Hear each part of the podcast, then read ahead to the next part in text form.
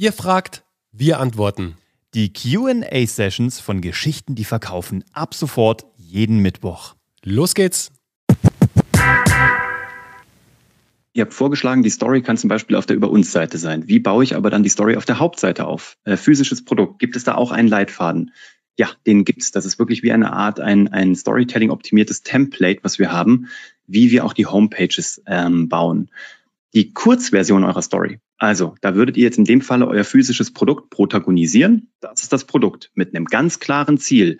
Das alles mussten wir meistern in der Entwicklung und deswegen ist dieses Produkt heute anders als alle anderen Produkte am Markt. Es muss nicht besser sein. Es muss anders sein. Und deswegen viertens erfüllt es heute dein Ziel, lieber Kunde.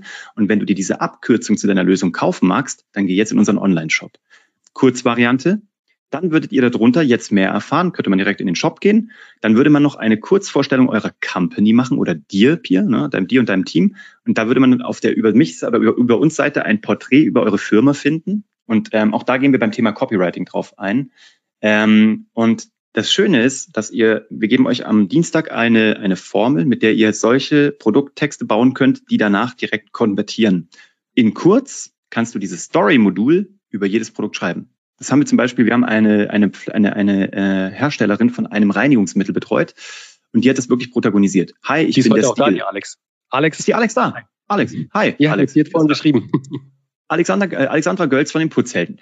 Die hat gesagt, hi, ich bin der Stil. Ich habe ein ganz klares Ziel. Ich will deine Stahloberflächen so reinigen, dass es keine Nachwirkungen gibt, dass du alles danach her abwaschen kannst, dass es keine Tenside gibt, die da irgendwie blöd ins Abwasser reinlaufen.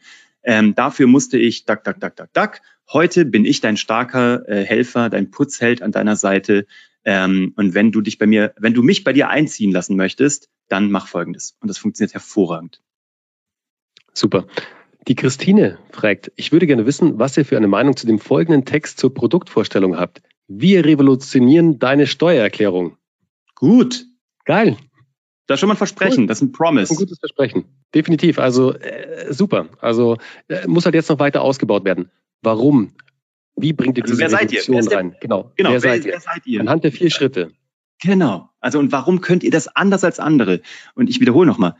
Es geht, die meisten sagen immer, ja, aber wir sind nicht besser als die anderen. Ja, aber ihr macht irgendetwas hoffentlich anders.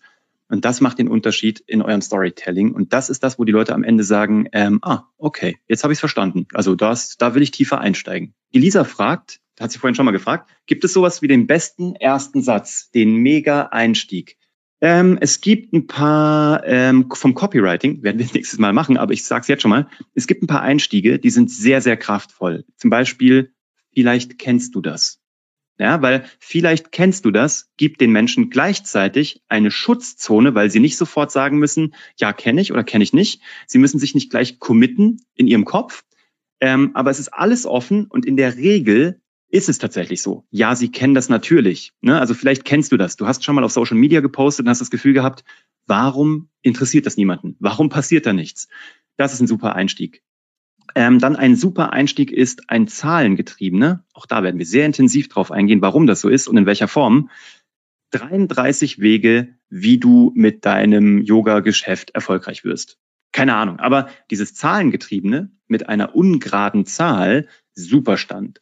Oder einfach ein fettes Versprechen am Anfang. Also wirklich ähm, zu sagen, ähm, es gibt so ein paar Gesprächsstarter, wo man sagt so, wir hatten mal einen ganz tollen Post, der hieß, 456 Kunden von uns sind total begeistert, nur einer nicht. Und das ist der Grund dafür.